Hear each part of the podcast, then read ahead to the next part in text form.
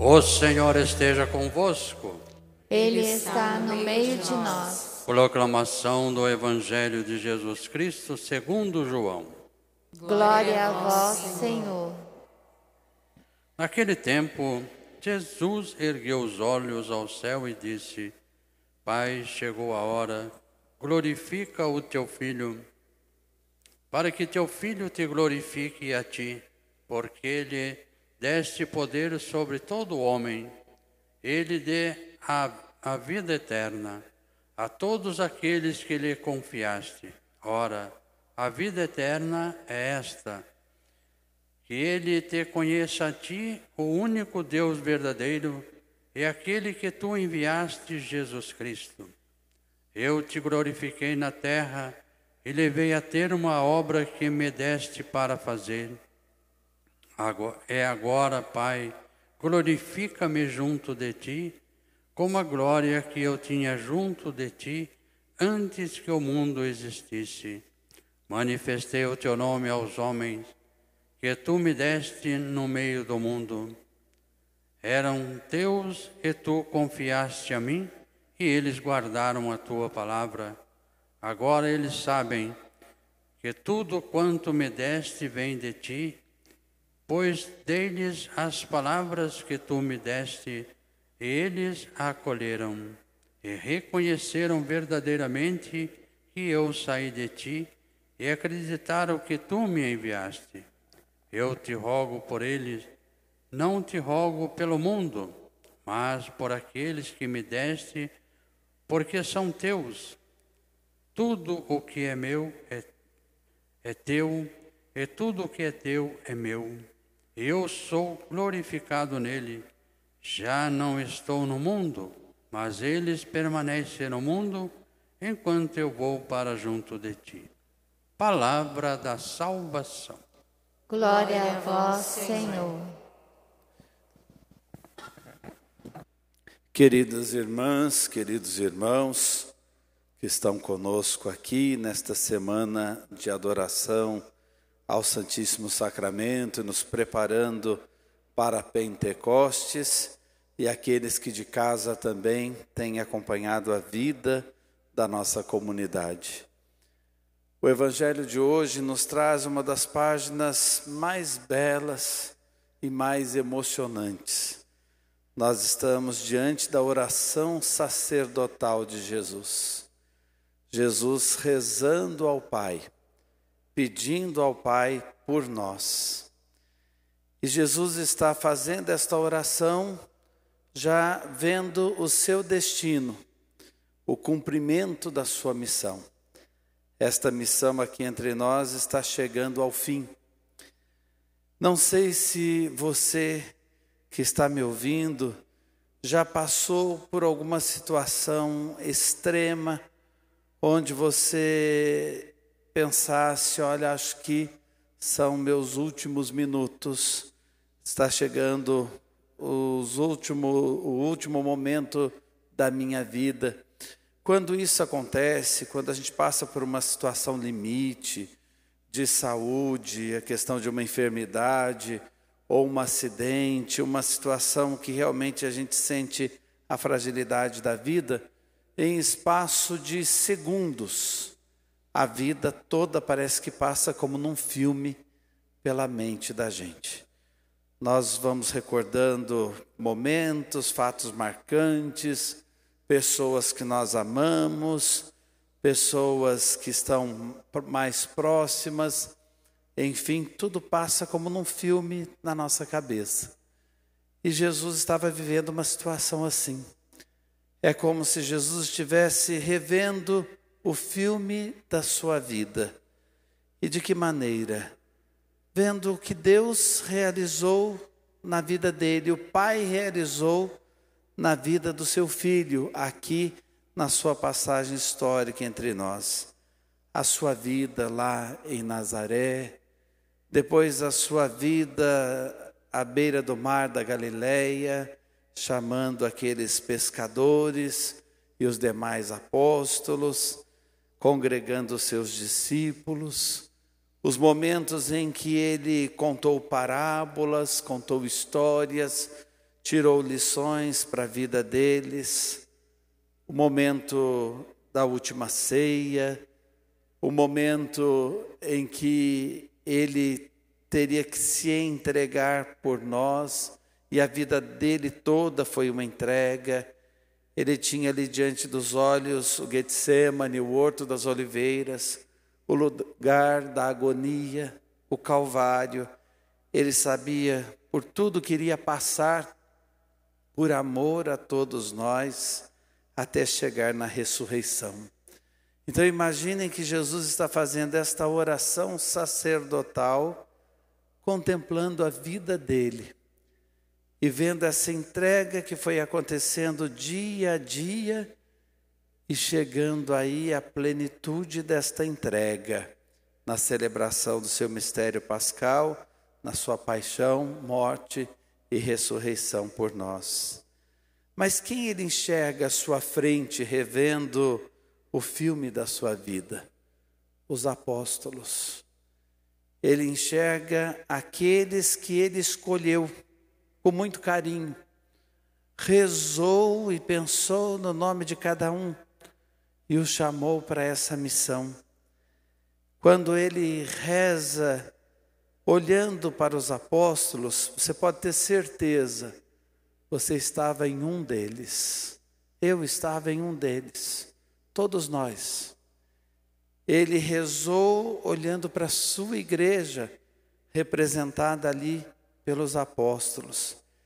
E aí a gente se emociona em pensar, ele se enamorou por nós, se encantou com a humanidade. Não obstante todas as nossas falhas, nossos pecados, nossas fragilidades, Ele olha para nós e pede por nós com tanto carinho, como que agradecendo ao Pai por aqueles que o Pai deu a Ele, por aqueles que foram colocados no coração dele ele aprendeu a amar. E que bom a gente pensar nós estamos naqueles apóstolos. A igreja de todos os tempos está ali, e ali a gente contempla esse mistério, um Deus que se encantou com a sua criatura, um Deus que se encantou com o ser humano. Por isso nos deu o seu filho para nossa salvação. E é bom a gente não perder de vista essa história não perder de vista o sentido que essa história dá à nossa vida. Jesus pede por nós e pede vida plena para nós e quer que experimentemos esse mesmo amor que ele experimentou e experimenta do Pai, e quer que experimentemos a glória de Deus brilhando em nós. Santo Irineu diz: a glória de Deus é a vida do homem. E quanto mais a nossa vida for vida de verdade, mais a glória de Deus vai brilhar. Jesus, olhando ali para os apóstolos, ele contempla a glória de Deus. Ele fala desta glória. E o que, que a palavra glória quer dizer em hebraico? A glória significa o peso, a presença, carregar em si o peso da presença de Deus, carregar em si essa força de uma presença maior. Jesus se encantou e se apaixonou pela humanidade porque viu a glória do Pai em nós. E nós nascemos para manifestar esta glória. E a gente percebe muito bem quando o mundo vem nos tirar da glória de Deus. Quando o mundo vem mostrar a nossa fragilidade e parece que derrubar esta glória de nós, tirar esta presença de nós. Nós estamos nesta semana que antecede Pentecostes, entre duas solenidades, Ascensão e Pentecostes, e queremos pedir que o Espírito Santo resgate em nós a glória de Deus. Porque de fato muita coisa, muitas tentações, muitas provações vêm tentando desgastar essa glória de Deus que se manifesta em cada um. E se a gente não toma cuidado, a gente não enxerga mais a glória de Deus no esposo, na esposa, nos filhos, nos desafios da vida da comunidade. E não podemos deixar o mal vencer. Porque o amor de Deus é muito maior do que os nossos pecados em conjunto. A graça de Deus é muito mais forte que as nossas fragilidades. Se grande é o mistério da iniquidade, maior é o mistério da graça. Onde o pecado abundou, a graça superabundou. Então nós precisamos acordar para isso. A nossa vida é um sinal que Deus existe. Só não percebe quem não quer mesmo, porque a nossa vida, o nosso dia a dia, a nossa missão carrega o peso da presença de Deus. E por isso manifesta esta glória. A nossa vida quer dizer ao mundo: Deus existe, está conosco, está no meio de nós. Mas aí você pode pensar: mas quem sou eu para carregar o peso desta presença, a força desta glória? Você é uma nota musical que Deus acrescentou na melodia da história da humanidade. E você faz falta na melodia, pode ter certeza disso. Eu ouvi isso de um missionário e repito aqui para vocês. Você é uma nota musical que Deus pensou no momento exato da melodia da história da humanidade. E a sua vida é importante. Essa glória de Deus que brilha através de você, não brilha por um acaso.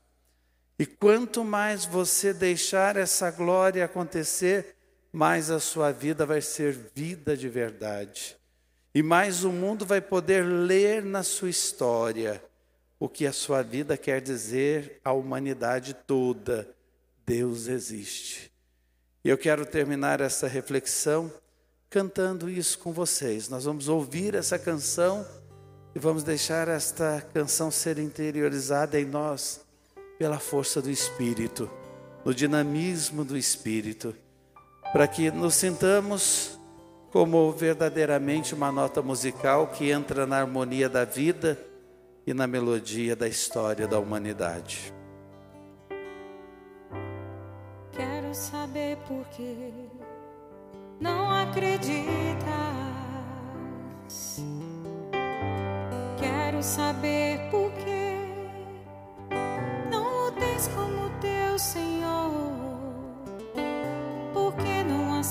aceitas que existe uma força que move luz para o bem?